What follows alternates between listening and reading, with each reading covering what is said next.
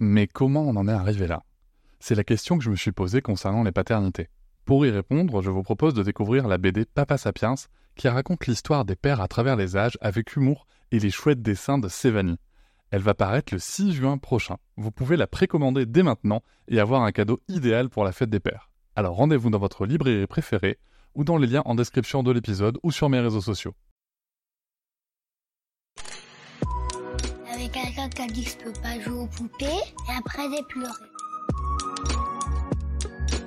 Bienvenue sur Papatriarcat, le podcast qui réfléchit à la parentalité au XXIe siècle pour l'affranchir du modèle patriarcal. Dans cet épisode, je reçois Adeline. Adeline et son mari pratiquent l'instruction en famille avec leurs cinq enfants depuis 2011. Comme 30% des parents pratiquant l'instruction en famille, l'IEF, Adeline est enseignante. Elle a été directrice seule dans une petite école pendant 4 ans. Elle y a connu beaucoup de liberté, mais elle a vite rencontré des limites sur les moyens alloués et sur l'obligation de suivre un programme. Puis elle change de poste, elle a alors deux enfants et elle attend son troisième. Elle constate malheureusement une grande violence institutionnelle des adultes à l'égard des enfants. Profitant de son congé maternité, elle fait le choix de ne pas revenir à son poste, et à ce moment-là, découvre le sujet de l'instruction en famille, qu'elle ne connaissait pas, car pour la citer, c'est caché par l'institution. Dans cet épisode, nous allons parler de différents sujets. Moi, j'ai connu Adeline dans un groupe de travail pour défendre la liberté d'enseignement aujourd'hui menacée. Et bien entendu, il y aura des positions politiques fortes évoquées dans cet épisode sur l'instruction en famille et sur le système global. Nous allons aussi parler de l'école. Pour être très clair, nous parlerons en termes d'institution dans la vision critique de ce sujet. Concernant les professeurs, nous allons commencer cet épisode par le point de vue d'Adeline et notre échange sur le sujet. Je vous souhaite une très bonne écoute. En tant que professeur, on a besoin d'une vraie reconnaissance et qui soit basée sur l'individu plutôt que sur un groupe. Je pense qu'on aimerait être reconnu euh, chacun pour ce que l'on fait et non pas porter tous les problèmes du système sur nos petites épaules. Et quand il y a euh, bah, l'un de nos membres qui, dévie, euh, on aimerait que ce soit lui qui soit pointé du doigt et non pas tous les enseignants dans, et je pense que c'est important aussi de savoir le reconnaître, qu'il y a des mm. déviances, qu'il y a des professionnels qui ne sont peut-être pas faits pour ce métier.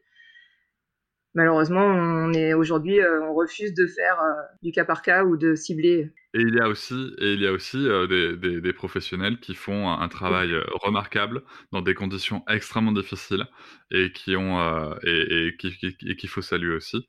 Mais en effet, voilà. Et qui ne sont pas justement reconnus à leur juste mmh. mesure parce qu'on ne sait pas les reconnaître, on ne se soucie pas de, de valoriser ce qui est valorisable. Tout à fait. voilà. Et pour revenir sur le choix commun des parents, c'est pareil, c'est vraiment important de voir que peu importe si c'est, on entend souvent dire que ce sont les mères qui restent pour faire l'instruction en famille et que c'est vu comme une euh, société assez archaïque, patriarcale avec la mère au foyer. Et je pense que ça, c'est vraiment à déconstruire parce que comme tu le dis, c'est un choix commun aux deux parents. D'ailleurs, peu importe euh, les deux parents. Mon mari, autant que moi, on a chacun notre rôle à jouer et chacun se repose sur l'autre à sa façon. Et donc, euh, il n'y a pas que le salaire dans un couple il y a aussi tout le temps euh, que, l'on passe à s'occuper de telle ou telle chose. Et je pense que c'est justement là qu'il faut que les deux parties soient euh, très très fortes et euh, conscientes de leurs responsabilités. Non mais je te, rejoins à 1000%. moi, tu vois, nous, tu vois, chez moi, par exemple, dans le, projet, ma compagne a le plus gros, a le plus gros revenu, elle a, la, situation la plus stable et la meilleure, entre guillemets, socialement parlant. Et, et pour, pour, autant, nous, tu vois, on a fait un choix où elle voulait, elle veut quand même s'impliquer, donc euh, on essaie d'équilibrer nos activités chacun euh, pour réussir à, être dans le suivi de l'instruction aussi, à passer du temps avec, voilà. Donc il y a tellement de possibilités. Enfin, dans es dans l'IEF depuis bien plus longtemps que moi. On a rencontré tellement, on rencontre des profils tellement différents et, que, que c'est, la vie quoi. Pas. Tu viens de dire un mot très important, c'est le temps. Euh, tout à l'heure, mm. j'ai pointé du doigt que c'était pas l'argent le plus important. Maintenant, c'est le temps. Euh, on en a entendu beaucoup parler dans notre réseau. la plupart des parents, le plus dur à s'organiser, finalement, c'est pas forcément financièrement. C'est en termes de temps à dégager pour son enfant, pour mm. sa famille. Avoir envie de le donner, c'est une chose, mais de pouvoir le donner. Et, euh, et nous, on est en lien avec tellement de familles, comme tu le dis, depuis 10 ans, qu'on on voit bien qu'il y a des familles qui travaillent tous les deux à 100%, les, les, deux, les deux conjoints ou alors euh, des, familles qui ont choisi comme nous d'avoir un conjoint qui, est disponible intégralement pour, pour les enfants, bah, selon le nombre aussi, hein, ça, peut jouer.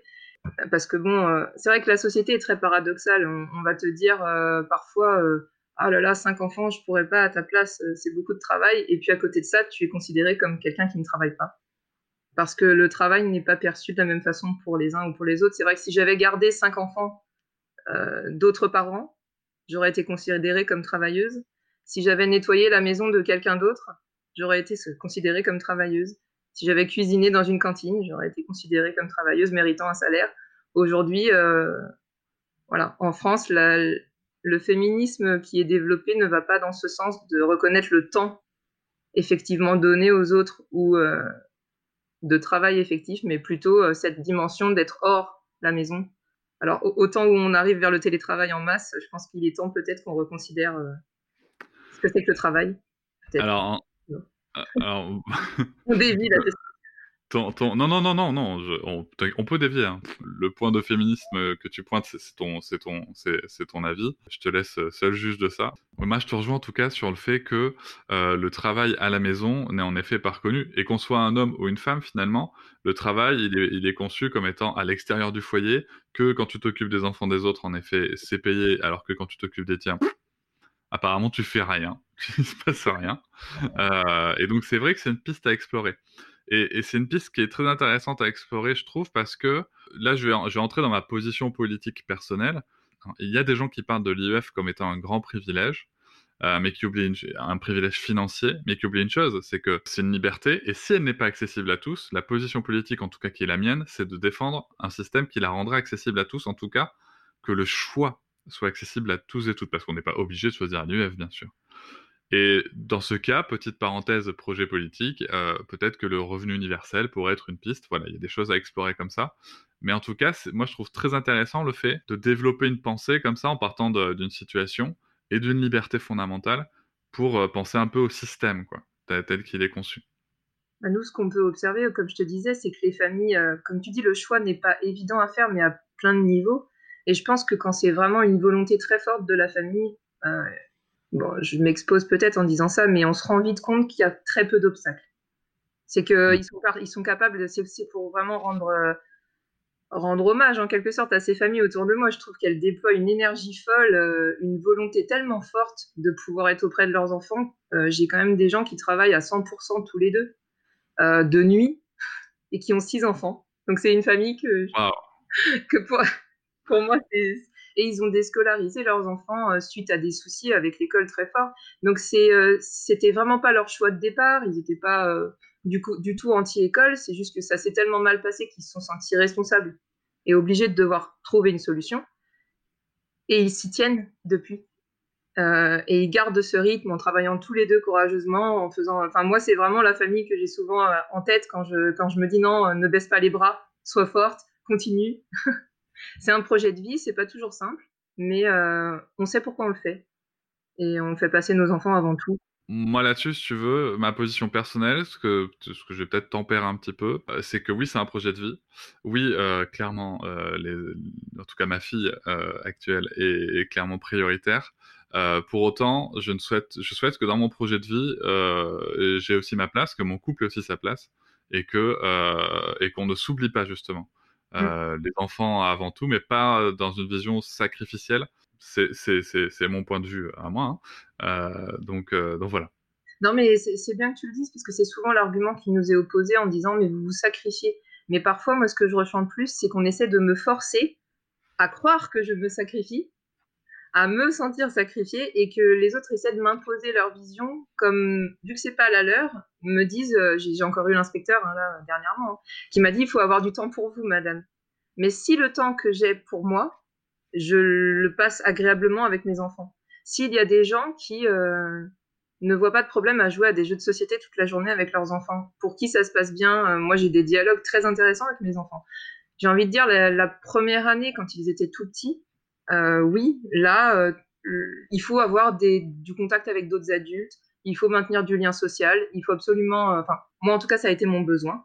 J'ai eu besoin d'exister en tant qu'adulte, parce que être entouré de quatre petits enfants de moins de 4 ans, c'est voilà, toute la journée, on a un peu besoin d'avoir du lien avec son mari, certes, mais aussi avec tous nos amis, avec les autres adultes qu'on pourrait croiser. Et ça, je l'ai eu grâce aux activités extrascolaires des enfants, aux parents en IEF aussi, qu'on a pu croiser à travers le, au travers du réseau. Et c'est là que j'ai commencé à voir que non, en fait, j'avais une ouverture sur le monde tellement grande que c'était à moi seule de créer ces occasions et de saisir les opportunités pour, comme tu dis, en tant que, selon ma personnalité propre, avoir ces rapports humains euh, auxquels j'aspirais et dont j'avais vraiment besoin.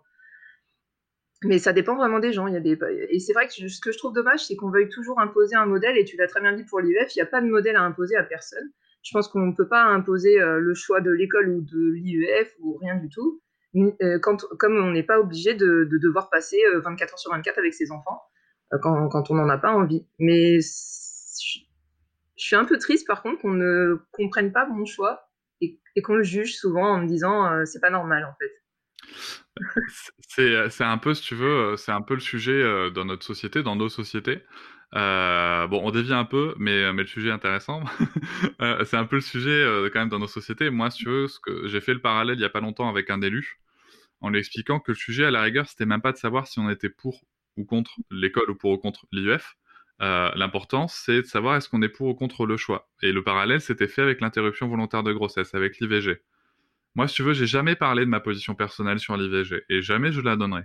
Par contre, je défendrai toujours, et pour moi c'est ça le combat, je défendrai toujours le choix euh, des femmes de disposer de leur corps comme elles l'entendent. Ça, c'est pour moi c'est essentiel. Et si tu veux, avec l'instruction, c'est pareil. La question, c'est pas de savoir est-ce que euh, je suis pour ou contre l'instruction en famille ou l'école? Est-ce que, est-ce que je suis euh, pour ou contre ces familles qui font l'IF, est-ce que je les juge ou est-ce que je les juge pas? Parce que oui, à un moment, on juge les gens avec ce qu'on a. Faut pas se mentir. On est tous humains et humaines. Oui, on juge. La question, c'est la liberté fondamentale, elle réside dans le choix. Voilà. À partir du moment où un choix ne pose pas de problème. Euh, enfin, c'est vrai que encore, je comprends que nos gouvernements, nos, gouvernements, nos parlementaires aient besoin et l'obligation de s'interroger sur euh, les enjeux, les répercussions, voilà, si tu veux, euh, l'enjeu qui, pour eux, bah, bien sûr, je comprends, euh, réside dans leurs obligations en termes de, garantie de la sécurité de la société, etc., enfin, de son intégrité. Mais c'est vrai qu'on juge trop facilement des choix qui, pour autant, ne représentent aucun, aucun danger, en fait. J'aime pas trop dire ce mot, mais qui sont à la base partent d'une bonne volonté, d'un investissement. Et, s'ils ne sont pas compris, du coup, on rentre dans un jugement qui va... Euh, qui va parler de justement danger ou qui va voir de, qui va faire preuve de suspicion sur, euh, sur un choix. Et, euh, et, là, en instruction en famille, on est beaucoup sur ça, sur les préjugés qui font que, vu que c'est un choix que peu de gens peut-être euh envisagent, enfin, et puis c'est vrai qu'on est dans une société où s'occuper des enfants, je trouve, est moins courant en fait, où on aime bien se faire aider pour cette tâche, on aime bien, c'est vrai, et c'est très bien, mais je vais revenir, mais c'est vrai que la condition de la femme, moi, je me rends compte que ma grand-mère, finalement, avait plus le choix que moi sur certaines choses, en tout cas vis-à-vis de ses enfants. Et ça, je trouve ça dramatique. C'est-à-dire que oui, elle, avait des droits en moins par rapport à moi aujourd'hui, mais par contre, vis-à-vis de son choix d'être mère, de pouvoir, par exemple, mettre au monde son enfant où elle le souhaite, dans les conditions qu'elle souhaite, avec la personne qu'elle souhaite, euh, ces choix qui reposaient uniquement sur son corps sur sa capacité à, être mère, justement. Comment elle souhaitait euh, allaiter, ne pas allaiter, elle avait le choix. Euh, elle avait le choix de les mettre à l'école ou non. Elle avait le choix de les scolariser. Euh, à l'époque, c'était 7 ans en plus, hein, quand on y pense. on avait le, droit, moi je dirais même, d'être maman. Aujourd'hui, c'est très mal perçu ou alors ce n'est pas reconnu en fait comme droit. On nous donne le droit de mettre en crèche. On demande des places en crèche on nous donne le droit de mettre à l'école. On nous donne même le droit parfois d'intégrer l'école dès deux ans. Euh, on a des droits qui, pour moi, s'apparentent à des limitations si ça devient des obligations. Euh, moi, j'aimerais avoir encore euh, des droits et des devoirs, mais surtout avoir le droit d'être maman, tout simplement. Et pour moi, l'instruction en famille, ça dépasse juste le sujet de l'instruction ou de l'obligation scolaire ou de l'obligation d'instruction. C'est juste un parent a envie d'être auprès de ses enfants et de les élever, ou en tout cas de pouvoir faire ses choix dans leur dans dans ce qui me semble vraiment euh, inhérent à l'être humain et à tout mammifère en fait. Alors, difficile. il y, a une il y a une forte conviction euh, derrière que, que, que j'entends et, et, et, et, je peux je peux que te rejoindre euh, sur, sur, le fait que qu'en effet la place de l'enfance dans la société globalement est, est, à repenser à retravailler mais il faudrait qu'on refasse tout un podcast euh, sur ce sujet. c'est vrai il y a un gros souci de parentalité et d'enfance c'est vrai qu'on a gagné euh, dans les droits de l'enfant, euh, ça on peut pas le nier, et, et, sur certains niveaux aussi beaucoup sur les droits de la femme. Mais par contre, euh, on en perd d'autres. Moi, j'aimerais avoir euh, plus et sans perdre rien du tout. Ouais, mais je peux, je peux que te rejoindre là aussi sur, sur la démarche. Voilà. Donc, pour le coup, juste pour revenir un petit peu à, à l'instruction en famille en tant que telle, aujourd'hui, tes enfants ont quel âge? Alors, nos enfants ont 12 ans, 11 ans, 9 ans, 8 ans et puis 5 ans. D'accord. Et euh, comment ça se passe le quotidien euh, au niveau de l'organisation? Comment se passe euh, l'instruction? Alors, comme je l'avais dit récemment, nous, il n'y a pas vraiment de journée type de, de moment d'apprentissage ciblé sur la journée. Ça va être un apprentissage qui va plutôt être dilué sur un temps très long, qui va de, depuis toujours jusqu'à aujourd'hui. Euh, on partage, on échange. Euh, J'aime placer l'enfant vraiment au cœur de, sa vie et au cœur de ses apprentissages pour réduire l'apprentissage, le sujet d'aujourd'hui. Mais euh, j'ai dû déconstruire beaucoup de paramètres que j'avais eus au cours de ma formation et au cours de mon vécu, euh, tout simplement.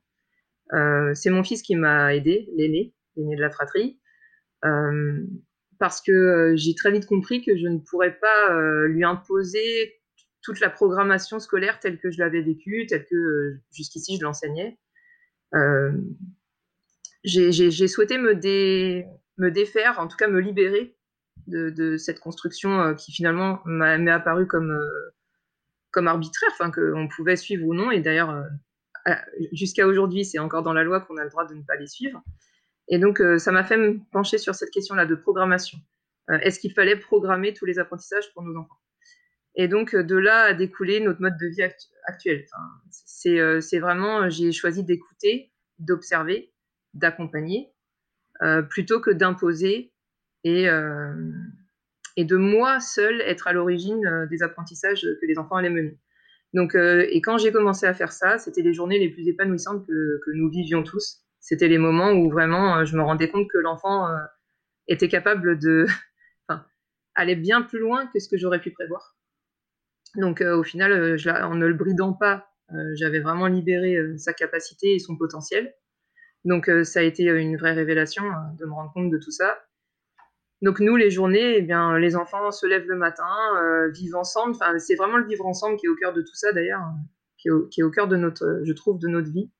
Euh, donc euh, ça va être les tâches du quotidien, ça va être le petit déjeuner en commun, ça va être on, on, on fait les choses ensemble. Et puis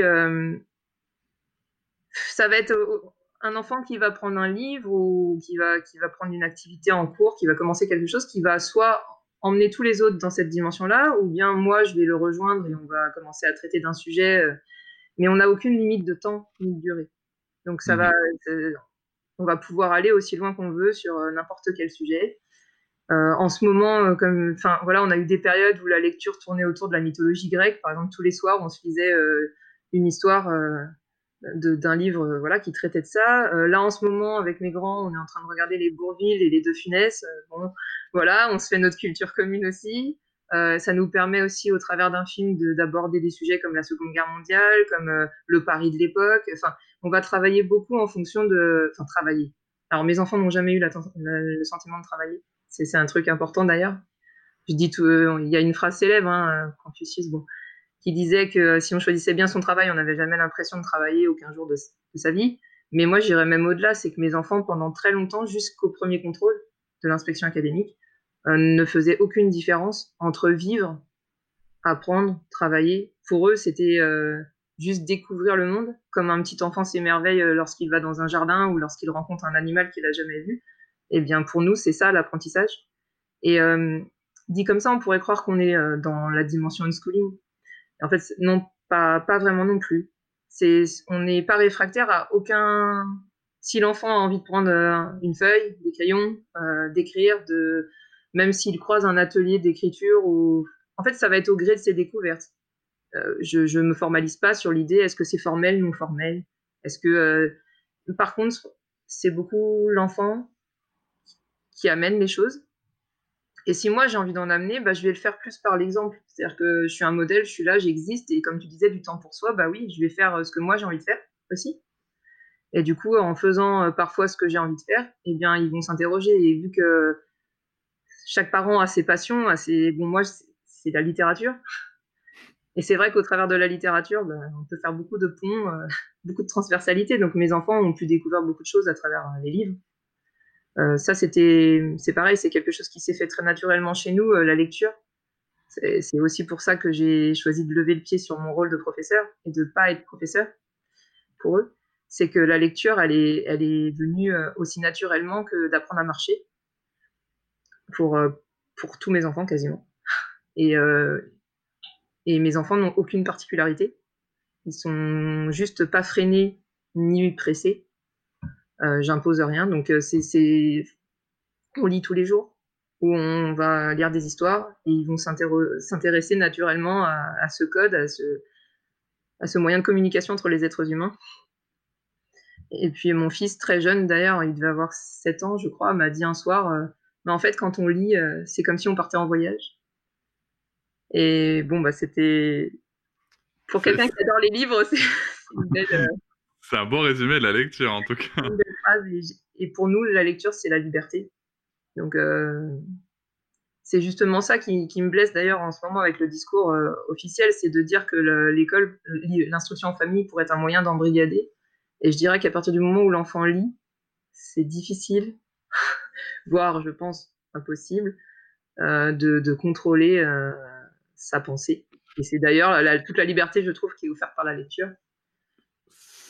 on pourrait te répondre que c'est des pensées ce qu'on lui fait lire, tu vois. Alors après, mais... mais alors pour un exemple, tiens, pour, pour citer ça, j'étais en train, euh, quand mon fils a commencé à lire, mais je ne le savais pas, c'était un peu euh, l'exemple de Pagnol hein, dans, dans son livre, euh, j'étais en train de taper un mail à une copine. Et là, mon fils me dit, mais pourquoi tu dis que on fera pas ça aujourd'hui? À partir de ce jour, j'ai su que qu'un enfant qui savait lire pouvait lire tout ce qu'il avait envie, peu importe où, et que quand même euh, réussir à contrôler ce qu'il lit, euh, voilà, un mail anodin, euh, une publicité à la télé, enfin non, ils, sont capables à partir de ce moment-là de lire tout ce qui les entoure. Enfin, la lecture est partout. Là, on parle de livres, mais pas seulement de livres. Ça, quand tu sors dans, dans, dehors, ils vont croiser des affiches, ils vont croiser. Et puis un enfant l'empêcher de lire, je crois que c'est compliqué quand il aime ça. Il y a deux points qui, m'interpellent particulièrement. C'est le premier, c'est que euh, bah, tu trouves aussi ton équilibre personnel dans cette situation et que ça te regarde et, que ça te concerne et que c'est ton choix. Mm. Et ça, c'est, je trouve ça top. Et, euh, et l'autre point, c'est que il y a, en fait, quand tu parles, moi, j'entends vraiment différents niveaux d'analyse. J'entends euh, la femme, la mère et la pédagogue. Parce que tu as quand même une formation à la base d'enseignante et donc de, de pédagogue. Entendu au sens commun. Et, donc, je trouve ça euh, super intéressant de, de, de voir euh, que, en fait, en laissant la liberté à tes enfants, moi, moi ce que j'ai l'impression que tu te laisses aussi beaucoup de liberté à toi-même. La liberté de, oui, de, pédagogique en quelque sorte, complètement. Euh, j'ai découvert réellement la liberté pédagogique lorsqu'on a fait le choix de l'instruction en famille. Mais je vais rebondir quand même sur la formation quand on dit qu'on est professeur des écoles, forcément, on pointe du doigt la formation en disant que c'est l'une des composantes essentielles, euh, ou en tout cas qui se ressent dans ma pratique. Et moi, souvent, ce que je réponds, et ça a été soufflé par mon mari, mais je crois qu'il a, a, eu raison de me le souffler, parce qu'il m'a redonné cette confiance aussi. Je suis devenue professeur des écoles, mais avant d'être professeur des écoles, j'étais quelqu'un. euh, j'ai été une enfant, donc ça, ça a été un retour complet sur mon enfance. J'ai été euh, une accompagnatrice en quelque sorte aussi d'un petit frère. J'ai découvert euh, cet aspect, comme tu dis, pédagogue peut-être bien avant et, euh, réellement bien avant de devenir professeur. Et en fait, c'est justement ces capacités-là peut-être que j'avais développées et qui m'importaient, qui m'ont fait me diriger vers ce métier. Et, du coup, moi, c'est vrai qu'aujourd'hui, j'ai envie d'appuyer très fort sur cette question-là, c'est que aujourd'hui, on pense que c'est le diplôme qui nous rend pédagogue ou qui nous rend professeur. Et je pense justement que la vocation ou le côté bon professeur, c'est peut-être justement là que réside toute la différence. C'est que quand on a euh, ces capacités-là dès le début et qu'on souhaite se diriger vers l'enseignement pour cette raison-là, il y a de fortes probabilités pour qu'on les mette en place. Alors que quand on les, les a pas vraiment avant de, se diriger vers cette vocation-là, en tout cas, pour ma part, c'était, là bien avant. Et euh, je suis triste des fois qu'on résume toute ma personne à cette étiquette de professeur euh, due à mon métier. Mais donc oui, euh, la, pédagogie, je pense que je l'avais bien avant, parce qu'en formation, clairement, c'est très pauvre. Et le principal développement de cette pédagogie, je trouve, se fait sur le tas, en tout cas pour ceux pour qui ça n'aurait pas été fait avant, ou pas suffisamment. Donc voilà, je trouve ça important. Et, d'ailleurs, ces capacités-là, je les retrouve chez bon nombre de parents en, instruction en famille. C'est, on dit souvent la curiosité, le fait d'être passionné, le fait de vouloir œuvrer pour le développement de l'enfant, son épanouissement, la patience, l'empathie, le fait de l'humilité aussi. Parce que comme on disait, être au service des autres, c'est pas toujours simple de, complètement pas s'oublier, parce que je parle pas de sacrifice, je parle plus d'humilité, de, savoir se mettre un petit peu en deçà pour se, charger de quelqu'un, enfin pour, pour se dévouer à cette mission-là, en fait. Et, surtout, le sens du devoir. c'est vrai que, voilà, oui, il y a un sens du devoir très fort, mais pas de sacrifice. plus de devoir. Et, sinon, il y, a, aussi toute cette dimension du doute. Ça, euh, j'en ai pas encore parlé, mais quand tu te lances en instruction en famille, tu doutes énormément. Euh, enfin, en tout cas, peut-être pas tout le monde, mais moi, j'ai beaucoup douté euh, pendant au moins une année sur mon rôle déjà dans la société à cause du fait d'être mère au foyer. Ça, c'est sûr, on doute, parce que j'ai toujours travaillé dans, dans, ma vie dès l'âge de 18 ans. Donc, pour moi, c'était indispensable d'être autonome, de, de, ne pas être dépendante du salaire de mon mari. Donc ça, ça a été compliqué. Et euh, à double titre, c'est-à-dire que quand on se lance dans ce genre de projet, si on si on s'y lance franchement, on a peur euh, même euh, de la mort en fait. On a peur mmh. que l'un des conjoints décède. Alors nous, si on décède, voilà comment ça va se passer pour les enfants. On, y pense. Et, et, inversement, si le mari. donc il y a beaucoup de femmes qui s'interrogent sur leur droit à la retraite, sur sur l'éventuel décès, l'éventuelle séparation. Donc c'est un choix vraiment de vie encore plus lourd peut-être que ce que j'ai laissé entendre tout à l'heure. Et du coup, les doutes naissent euh, à plusieurs niveaux, mais pas seulement sur l'instruction.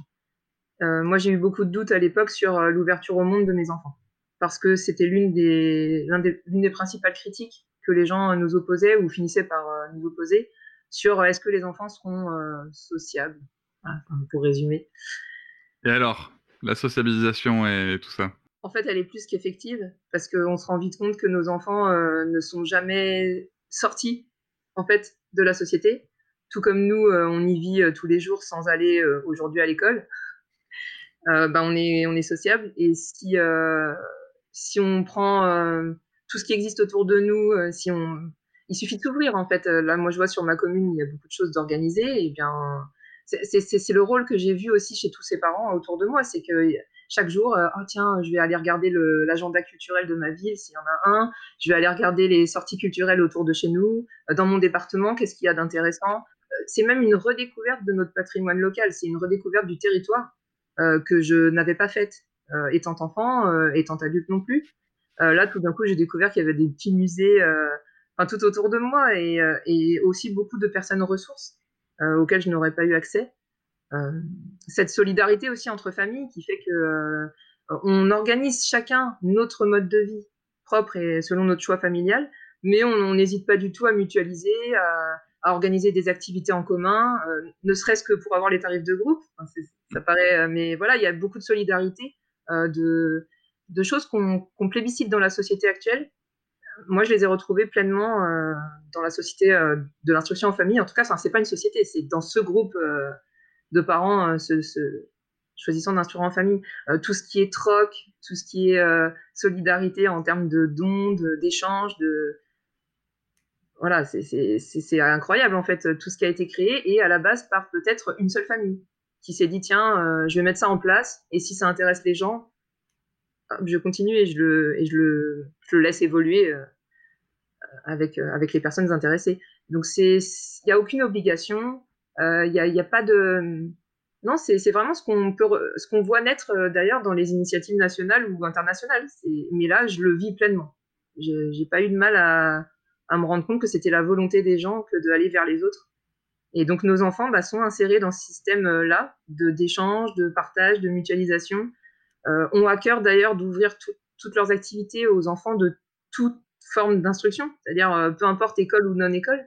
Donc on met en place des choses des fois sur les dimanches pour que tous les enfants puissent venir, que ce soit pas. En fait, on s'en moque un peu de s'ils si, suivent les cours à la maison ou ou à l'école, à partir du moment où ils peuvent interagir entre eux et que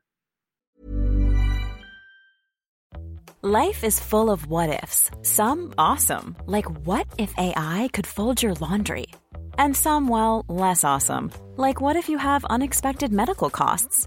United Healthcare can help get you covered with Health Protector Guard fixed indemnity insurance plans. They supplement your primary plan to help you manage out of pocket costs. No deductibles, no enrollment periods, and especially no more what ifs. Visit uh1.com to find the Health Protector Guard plan for you.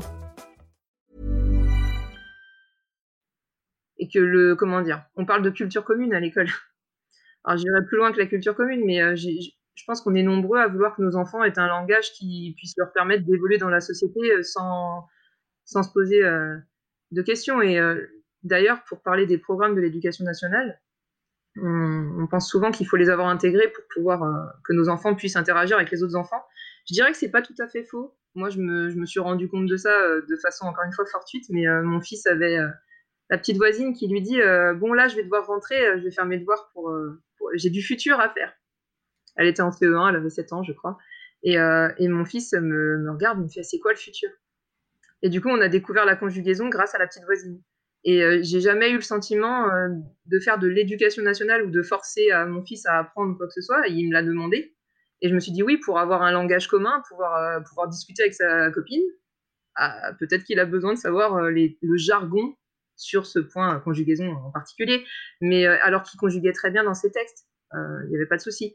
Mais euh, voilà, c'est des petits éléments comme ça qui font que, euh, d'accord, on va, on, va, on va apporter le jargon euh, présent à l'école, mais c'est pour moi pas une obligation. Mais, hmm. Je sais pas comment dire, mais pour la société, justement, pour pouvoir. Non, mais c'est que moi, ce que j'entends, si tu veux, c'est que de toute façon, les, les, rencontres et la sociabilisation qui sont mises en place, et je trouve ça super chouette, les rencontres avec les enfants scolarisés. Euh, c'est aussi le cas par chez moi, et, et c'est vraiment chouette de, de voir les, les, enfin, qui est cette ouverture de, de rencontres. Et justement, c'est là où on se rend vite compte que là où on peut se poser nous plein de questions et de doutes, bah, les enfants entre eux, ils en ont pas quoi. Tu vois, ils, ils, en ont pas et, et, ils trouvent des, et ils trouvent, et ils trouvent des systèmes et des solutions pour, pour communiquer quoi. Moi, je vois à l'athlétisme, mon fils me disait là l'année dernière, on lui a demandé, mais tu vas dans quelle école? Donc là, il a répondu, bah, je fais l'instruction en famille. On lui a dit, ah bon, euh, c'est quoi Enfin, tu as le droit de rester chez toi? Enfin voilà, des questions de curiosité. Mais comme dit, comme il m'a rapporté très vite, en fait, une fois qu'ils avaient satisfait leur curiosité, bah voilà, tu cours, tu as deux bras, tu as deux jambes, tu nous parles, tu es pareil, tu as un prénom, bon bah voilà, on joue ensemble. Et, et ils se posent pas plus de questions que ça. C'est, on partage nos jeux. Euh, euh, nous, ce que ça nous a apporté l'instruction en famille, c'est que nos enfants peuvent aussi voir facilement des enfants qui sont qui n'auraient jamais été à l'école avec eux. Donc euh, finalement, c'est ce qu'on observe d'ailleurs dans les dans les activités extrascolaires sportives ou euh, artistiques, c'est que les enfants sont mélangés de plusieurs communes. Et c'est là qu'on se rend compte de ce que tu dis, c'est que les enfants entre eux n'ont pas vraiment d'identité propre à leur école ou à leur mode d'instruction. Ils ont une identité d'enfant, j'ai un prénom. des fois, ils citent leur commune. Enfin, genre j'habite là, mais je crois que c'est plutôt. Euh... Non, c'est plutôt quelles sont tes passions. J'ai envie de dire, c'est ce qui ressort le plus souvent. Euh, t'aimes courir, moi aussi. Euh, t'aimes le sport Ou à la limite, t'aimes quel, quel, quel. Comment ça s'appelle ça, ça, se voit que c'est pas mon domaine. quelle équipe de foot voilà, on, voilà, on va avoir des, des garçons comme ça, parfois, des enfants comme ça. Mais. Et, et, pour, et pour parfois ça va être plutôt tu connais telle ou telle série à la télé connais mais les enfants n'ont pas besoin de grand-chose pour se sentir soudés en groupe. Euh. Oui, mais c'est ça. Il faut juste parler le même langage, en fait. mais c'est ça. C'est le langage, hein, c'est une affaire de langage. Et ils trouvent des chemins, quoi. Et euh, au niveau, euh, pour le coup, il y, a quand même une question qui m'interpelle, euh, et, et, comme tu as l'expérience sur un sujet, euh, au niveau des contrôles, euh, que ce soit de, de l'éducation nationale ou que ce soit les contrôles de mairie, comment ça se passe? Souvent, je fais le parallèle avec le contrôle euh, que j'ai eu au sein de l'éducation nationale. Et je dirais qu'il est pas tellement différent, mais pourtant très différent. C'est une réponse un peu politique, là, je sais pas trop comment dire. Euh, je vais quand même faire le parallèle. Quand tu es institutrice, quand tu es professeur, on t'inspecte, euh, toi, dans ta classe, sur une situation d'enseignement. Donc, on vient dans ta classe à un moment donné, on t'a dit à quelle heure le rendez-vous est organisé. On t'observe sur ta pratique de classe pendant une heure, en gros. Et pendant ce temps-là aussi, euh, on a accès à tes ressources, à tes documents qu'on observe et qu'on analyse pendant que tu fais ta pratique de classe. On demande aussi en général à avoir deux ou trois cahiers d'enfants pour voir. Euh, et on demande même un peu un cahier, en gros, euh, un bon cahier. c'est assez dur hein, ce que je dis. Hein. moi, ça me paraît dur. Bon cahier, cahier moyen et cahier plus compliqué, pour rendre compte un petit peu euh, de la classe dans sa totalité. Ça, c'est ce qui était fait avant. Donc, c'est vrai que je parle peut-être même d'une pratique des contrôles de l'éducation nationale qui n'a plus lieu aujourd'hui. Alors, bon. Mais en tout cas, moi, c'est ce que j'avais à l'époque. Et donc, quand j'ai eu mon contrôle en tant que maman, dans le cadre de l'instruction en famille, je me suis attendue euh, à ce traitement, à cette observation des supports, à cet échange sur la pédagogie, sur euh, comment je mettais ça en place avec mes enfants. Et en fait, euh, rien du tout. Donc ça a été la grosse déception dès le premier contrôle, et je sais que c'est pas ça reflète pas tous les inspecteurs de France, mais en tout cas sur, la, sur notre département, c'est quand même courant, c'est pas un cas isolé. Et donc, bah non, ça s'est réduit à un entretien. J'ai été séparée de mon enfant donc déjà, quand on est l'instructrice, euh, moi, on me séparait pas de mes élèves. Donc là, on m'a séparé de mon enfant, euh, qui a été lui soumis, euh, qui aurait dû être soumis à des tests, pendant que moi, j'étais avec l'inspectrice qui était à, cette époque-là ma supérieure hiérarchique. On peut voir aussi des, soucis. Hein ah donc du coup, j'ai eu plutôt un entretien de carrière, pour être franche. On m'a demandé quand est-ce que je reprendrais le travail. Euh, voilà, j'ai eu des questions qui n'étaient pas euh, dans le cadre de l'instruction en famille, donc de par peut-être mon métier, euh, ce problème-là. Et, et, après, j'ai eu un discours institutionnel. Donc le premier contrôle, ça a été vraiment un discours institutionnel, comme quoi l'école était le seul endroit valable pour délivrer une instruction aux enfants. Et heureusement que j'étais professeur des écoles en soi, parce que j'ai pu opposer mes arguments et lui expliquer ma, façon de voir. et comme quoi, il me semblait, donc à la fin, je lui ai dit que mais c'était, c'est vrai que c'est problématique quand on est professeur des écoles de se défendre en étant neutre. donc euh, on le fait. Moi, c'est ce que j'ai choisi de faire. Mais c'est vrai que c'était assez exaspérant. Donc le premier contrôle a été très douloureux euh, parce que ça s'est terminé. Même euh, l'inspectrice avait été voir mon fils en lui demandant "Tu vas aller à l'école bientôt? Et mon fils avait répondu non. Et elle lui avait dit "Mais tu es trop petit pour pour savoir." Voilà. Donc euh, le premier contrôle, honnêtement, euh, on en est ressorti euh, très très mal. moi, j'étais déçue de ne pas avoir pu échanger sur... mon fils à l'époque avait 7 ans, parce que le, contrôle était obligatoire qu'à partir du CP. Et ils sont venus, il est début d'année, donc il avait déjà 7 ans. Donc ça faisait 7 ans que j'élevais mon, enfant. Ça faisait plus de 5 ans que j'avais choisi l'instruction en famille. J'attendais énormément de ce contrôle. J'attendais énormément d'accompagnement. Je, voulais échanger sur cette pratique euh, qui n'était pas une pratique de classe, mais bon, pour moi, ça, on pouvait en, voilà, une pratique de pédagogue, en tout cas de pédagogie, et j'ai n'ai pas pu échanger à ce sujet-là. Et ça, c'était une énorme frustration. Et c'est là que j'ai, ça m'a fait mal. Vraiment, je me suis dit, euh, même dans ce cadre-là, les inspecteurs, en tout cas cette inspectrice-là, n'a pas réussi à prendre euh, la mesure peut-être de l'investissement des parents et de vouloir échanger avec eux. et puis, je m'attendais vraiment à un discours de pédagogue à pédagogue. pour une fois, euh, une mutualisation, ce que j'avais déjà eu du mal à trouver dans mon métier. Et, là, euh, pas du tout. Donc j'étais déçue.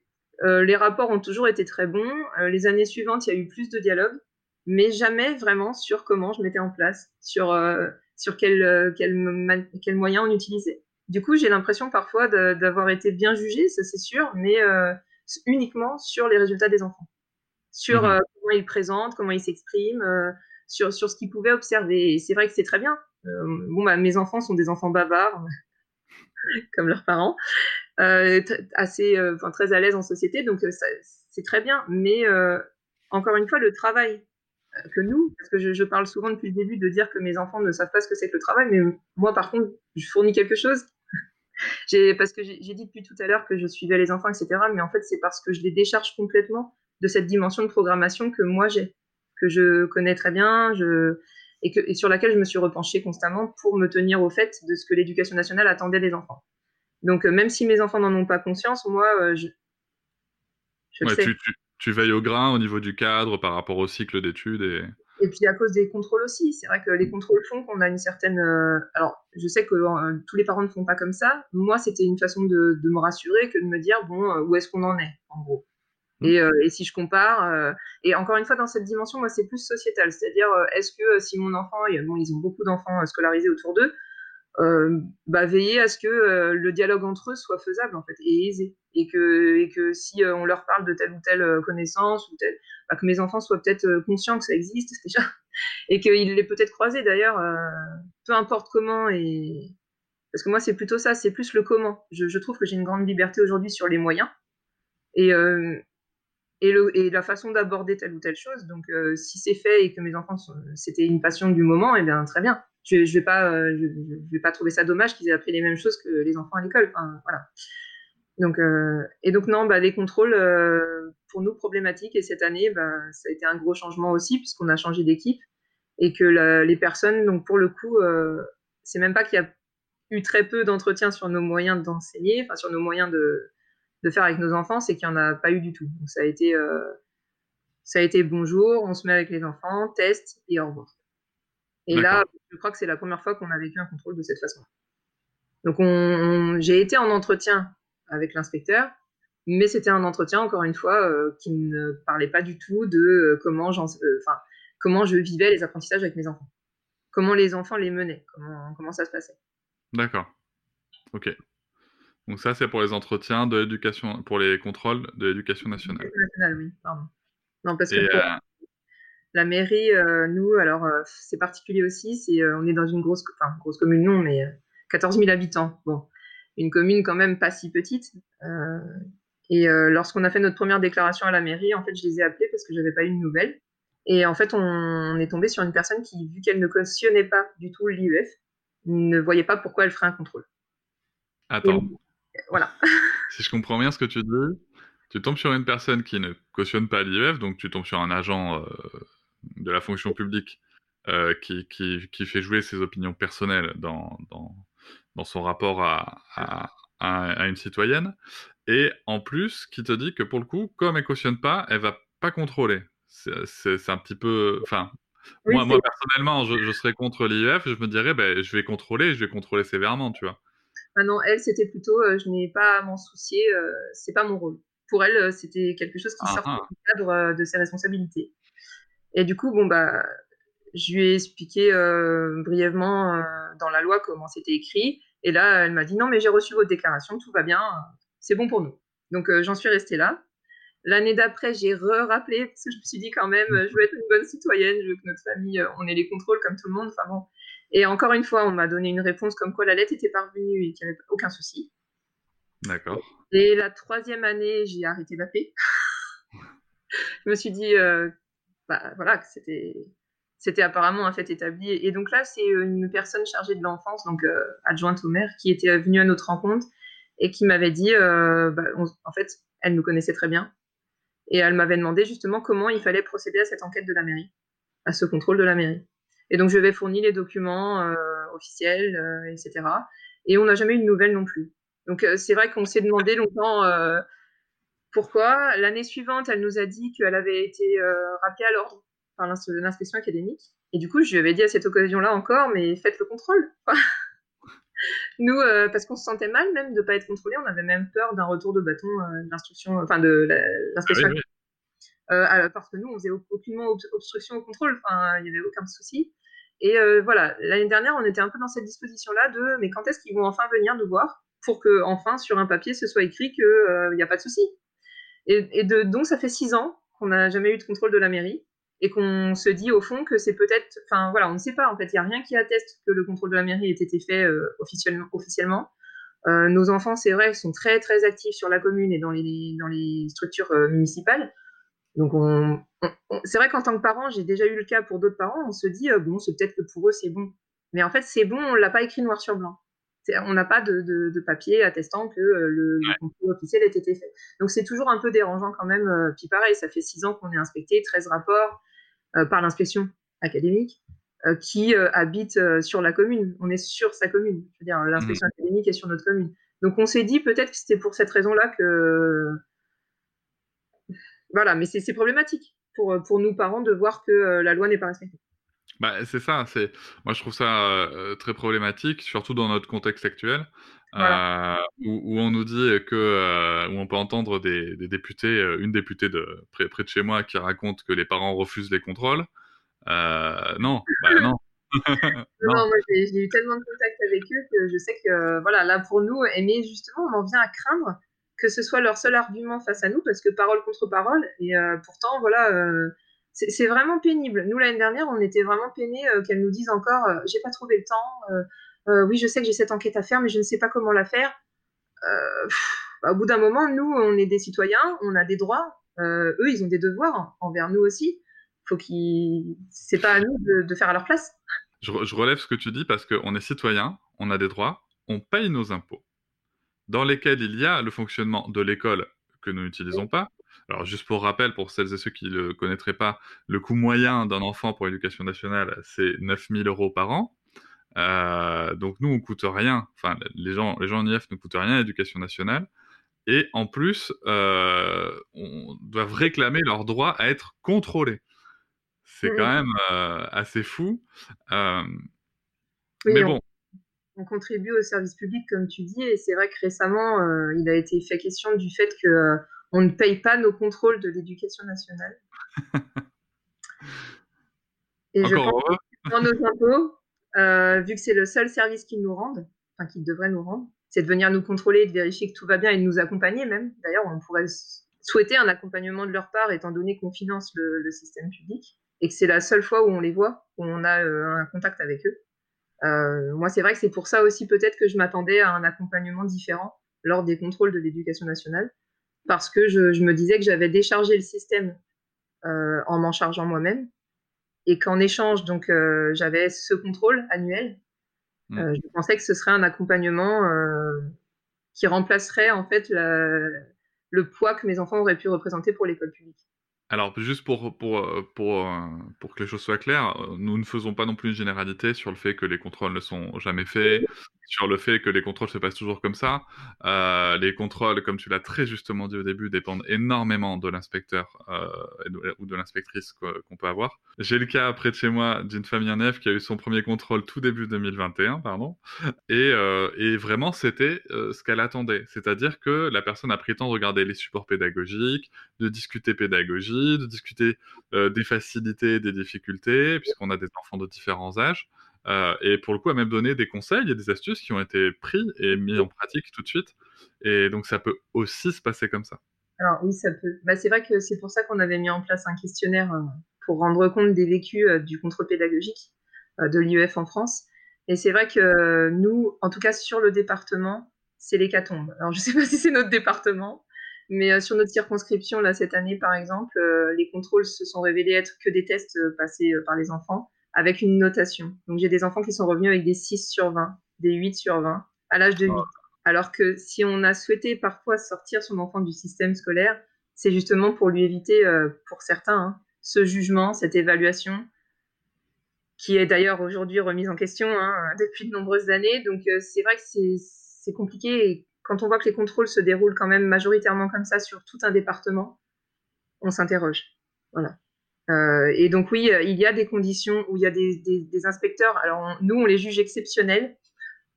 on aimerait qu'ils soient plus nombreux. Euh, et, c'est vrai qu'on reconnaît leur neutralité, on reconnaît leur bienveillance, leur ouverture d'esprit et surtout leur réelle vocation et leur envie de transmettre cette vocation. Parce que pour moi, des parents qui choisissent l'IEF sont avant tout un rayonnement de l'école en fait. J'ai l'impression qu'on rayonne en dehors les murs pour, pour éduquer euh, les enfants de France. Et finalement, même si ce sont nos propres enfants, comme on disait tout à l'heure, ça reste du temps dévolu à quelqu'un et on le fait et on s'en charge. Et du coup, pour moi, les inspecteurs qui ont cette bienveillance-là, cette ouverture d'esprit, bah, je les remercie chaleureusement. Et j'espère qu'il y en aura de plus en plus si la loi ne passe pas et que nous parviendrons enfin à marcher tous, euh, tous ensemble en fait dans la même direction, c'est-à-dire celle de l'intérêt supérieur de l'enfant et euh, de ce fameux droit à l'instruction qui à la base est le seul euh, que l'on doit et qui a un rapport direct avec l'instruction en famille. Parce que dans l'instruction en famille, c'est pas vraiment la vie de la famille qui devrait être jugée, mais bel et bien ce droit à l'instruction, est-ce qu'il est respecté ou non? Tel qu'à l'école, on respecte que l'enfant ait une assiduité scolaire pour qu'il ait ce droit à l'instruction de, respecter. Et du coup, ça, moi, ça m'importe beaucoup parce qu'on ne regarde pas ce que font les enfants de l'école en dehors de l'école. Ce n'est pas le but. On ne vérifie pas leur logement. On ne vérifie pas si, euh, si les parents euh, voilà, leur offrent des activités extrascolaires. Là, d'ailleurs, euh, lors du, du, sondage récent, j'ai pu observer que les familles disent avoir en général une activité extrascolaire par an. Bon, moi, mon fils en avait 12 heures l'année dernière par semaine. Donc, c'était pas une seule activité, c'était 5, 6. Et parce qu'on a une commune qui, qui nous fait bénéficier d'activités scolaires, extrascolaires plutôt abordables, parce que sinon, voilà, je suis bien consciente du coup que ça, ça pourrait représenter. Euh, et aussi, euh, j'ai été euh, surprise, mais je le savais, hein, j'ai demandé aussi à savoir euh, combien de, sorties scolaires étaient organisées par an. Alors, il faut savoir qu'avant les attentats de 2015, on avait à peu près tous au moins une activité extrascolaire organisée dans les écoles. Enfin, moi, c'est ce que je... Une sortie. une sortie scolaire, pardon, oui, je sais plus ce que j'ai dit. Une sortie scolaire annuelle, on va dire. C'était la grosse sortie de l'année, en plus de la kermesse ou d'autres petites manifestations. Mais on va dire qu'on avait une grosse sortie organisée parce que euh, en tant que directrice, je peux en parler, j'étais directrice pendant quatre ans. C'est vrai que le coût d'un bus est considérable. Donc c'est vrai que je c'est pas une critique faite à l'école, ce, ce, nombre restreint de sorties scolaires, hein, bien, euh, je tiens à le souligner. C'est plutôt un, faire le parallèle et que quand on est parent, ça coûte beaucoup moins cher et je me rends compte que les activités euh, qu'on organise sont bien plus nombreuses. Et, et c'est vrai que voilà, pourquoi faire peser toutes ces obligations en instruction en famille euh, qui sont finalement pas imposés à l'école euh, parce que euh, le système ne pourrait pas mettre tout ça en place. Enfin bon, ça, m'interroge vraiment en tant que professionnel parce que du, coup, je peux regarder les deux tableaux. C'est à l'école, qu'est-ce que j'avais comme moyen, qu'est-ce que j'avais comme possibilité, et aujourd'hui, qu'est-ce que j'ai comme moyen, qu'est-ce que j'ai comme possibilité. c'est édifiant. C'est compliqué pour moi de pas de défendre l'école, mais plutôt de dire aujourd'hui que l'école serait meilleure pour mes enfants. Alors là, c'est mission impossible. Disons que moi, si tu veux, sur le sujet de l'école, euh, je crois profondément au principe de l'école publique. voilà, euh, c'est pareil. clairement. Non, mais clairement, j'y crois profondément. Euh, c'est juste que ce qu'elle est aujourd'hui m'interpelle. Et j'entends qu'il y a des gens qui ont le privilège d'avoir des écoles qui, sont, qui ont des moyens, qui sont bien équipées avec du personnel euh, qui est motivé, qui est vraiment dans une vocation. J'entends. Ben, moi, en tout cas, par exemple, chez moi, euh, dans les trois écoles les plus proches, ben, il n'y a pas. Il a pas. Et bien au contraire, il y a, y, y a, de la vraie violence. C'est ce qui est compliqué, c'est comme tu disais tout à l'heure, c'est de, parler de d'oublier les individualités, les cas par cas. On le, le fait pas pour les profs, on le fait pas non plus beaucoup pour les écoles, de ce que me disent mes amis euh, enseignants ou dans les fonctions de direction des écoles. Donc c'est compliqué. En fait, on entend beaucoup parler aujourd'hui de la reconnaissance euh, qui serait due et il serait plus que temps euh, pour les professeurs et pour mm. les établissements scolaires qui fonctionnent bien. Et moi, c'est justement pour ça que je me battais euh, encore récemment. Je trouve que c'est cette reconnaissance, quand on nous en parle, c'est très hypocrite. C'est-à-dire qu'on, oui, on, il faut, il faut absolument qu'enfin les enseignants qui travaillent activement, qui, font de belles choses, soient mises en avant. Et aujourd'hui, c'est plutôt l'inverse, on les fait taire. D'ailleurs, quand ils veulent euh, innover un petit peu ou créer des nouvelles pédagogies plus respectueuses de l'enfant, euh, elles sont très rapidement mises de côté parce qu'on leur demande de reprendre le, traditionnel qui permet à tout le monde de se retrouver plus facilement dans les repères et c'est plus confortable. Et, mais c'est vrai que c'est dommage parce que voilà, on n'est pas mis en avant. les établissements qui fonctionnent bien ne sont pas reconnus. On les, si, alors on va plébisciter les établissements euh, avec des résultats scolaires exceptionnels. Oui, mais c'est ça. Après, bon, on, est sur ensuite, on est sur des considérations euh, philosophiques et de société qui sont qui sont différentes. Pour finir euh, cet épisode, je, voudrais te demander, Adeline, qu'est-ce que tu auras envie de dire aux familles, peu importe leur situation, mais aux, familles qui se posent la question de l'instruction en famille? Bah, je dirais que si elle se pose la question, c'est qu'il y, a, forcément des raisons, euh, parce qu'on ne se pose pas la question de l'instruction en famille sans raison. Que leurs raisons, pour moi, euh, si elles sont fondées par euh, le bien-être de leur enfant, enfin sur le bien-être de leur enfant, et qu'elles ont pu observer que l'école n'y répondait pas ou qu'ils n'en sont pas satisfaits ou, qui, ou même qu'ils envisagent quelque chose de différent, moi je trouve que c'est leur droit. qu'en tant que parent, on doit rester c'est plus facile d'assumer un choix qu'on a fait que d'assumer une décision forcée. C'est beaucoup plus simple d'accompagner son enfant, je pense, en instruction en famille ou à l'école quand c'est un choix, que quand ça ne l'est pas. Et on a beaucoup de souffrance d'ailleurs des parents en général qui mettent à l'école euh, parce que c'est voilà c'est courant et c'est ce qu'on pense en, au, premier lieu, mais qui au final se retrouvent confrontés à des difficultés aussi euh, lors des devoirs. J'entends beaucoup les parents qui souffrent euh, lors des devoirs le soir, ou même dans cette coéducation que représente l'école, parce que pour moi ça reste une coéducation. Et donc, bah, si on se pose la question, il faut je crois qu'il faut vérifier, euh, sans donner les moyens, mais c'est ce que je disais tout à l'heure, c'est beaucoup de la volonté. Et que si vous voyez qu'il y a une brèche qui s'ouvre pour vous et que c'est possible avec votre conjoint ou votre conjointe, et que l'enfant surtout, parce qu'on n'en parle pas assez d'ailleurs de l'enfant. Qu'est-ce qu'il en pense lui? Et euh, je vois beaucoup de parents d'ailleurs qui sont démunis face à cette parole de l'enfant parce que euh, à l'âge de 3-4 ans, qu'est-ce qu'il qu a besoin un enfant à cet âge? Bah, Franchement, je pense que c'est d'être heureux, et qu'est-ce que c'est son bonheur? Bah, C'est de continuer à faire ce qu'il a toujours fait. Je pense que quand même, il y a peu d'enfants, euh, sauf s'il était malheureux, qui n'ont pas envie de continuer euh, assez naturellement à vivre euh, auprès de leurs parents. C'est aussi beaucoup la raison des pleurs hein, de beaucoup d'enfants à l'entrée en maternelle. C'est que ça crée une rupture. Donc on n'a pas forcément envie de la créer quand on est enfant. On la comprend pas toujours. Et donc si on choisit l'école, bah, c'est vrai que c'est bien d'accompagner. Je pense que c'est notre choix de parents d'être dans l'accompagnement euh, et, souvent, donc pour les parents qui se lancent en IEF et qui hésitent, euh, bah, je trouve ça difficile parfois pour les. Ce que j'entends beaucoup, c'est cette idée des jeunes enfants qui vont des fois réclamer l'école parce que pour eux, ce sera le seul lieu pour voir des copains. Et je dirais à ces familles-là qu'en ce moment, on vit une période très difficile. Donc forcément, l'école euh, aujourd'hui est le seul lieu ouvert où les enfants peuvent se regrouper.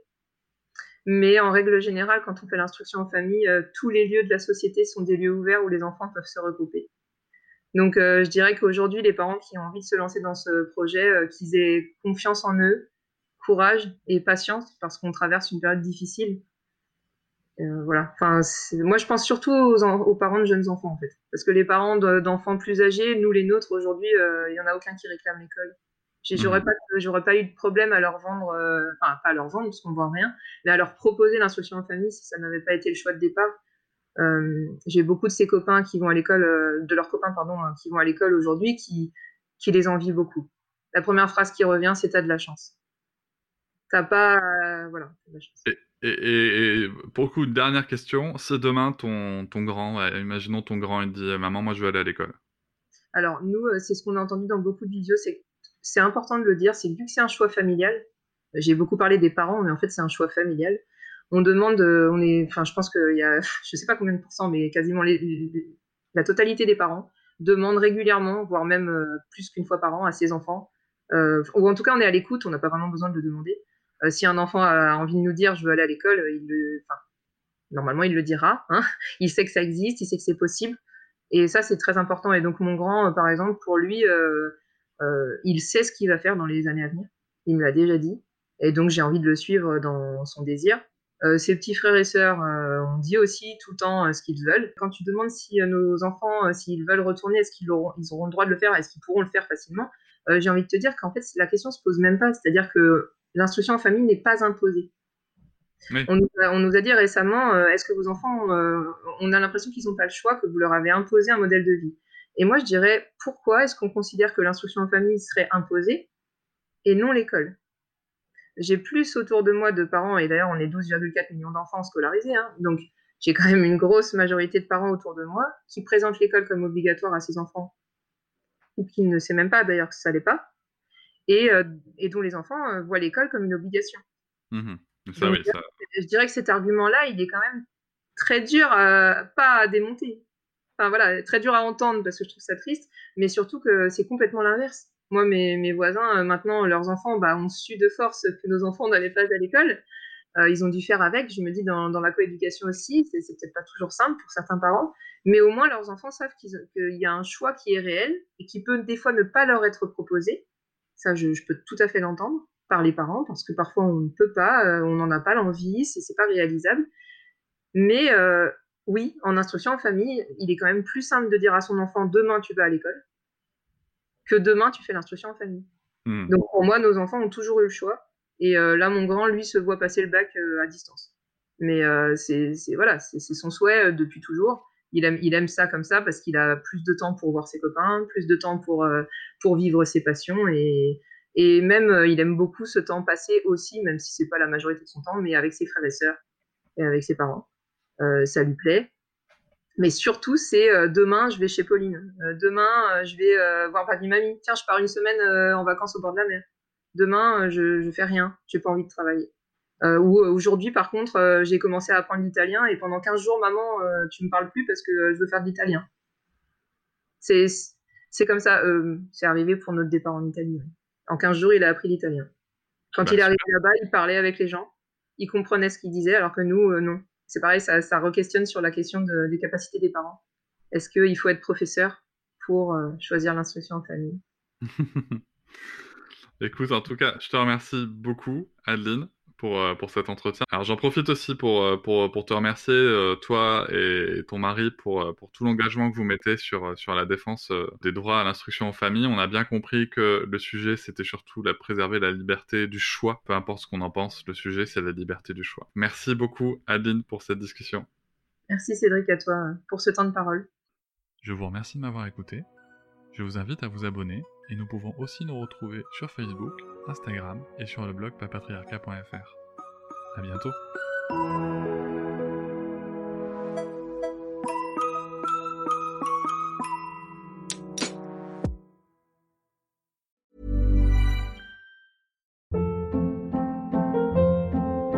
Hold up. What was that? Boring. No flavor. That was as bad as those leftovers you ate all week. Kiki Palmer here, and it's time to say hello to something fresh and guilt-free. Hello Fresh. Jazz up dinner with pecan-crusted chicken or garlic butter shrimp scampi. Now that's music to my mouth. Hello Fresh. Let's get this dinner party started. Discover all the delicious possibilities at hellofresh.com.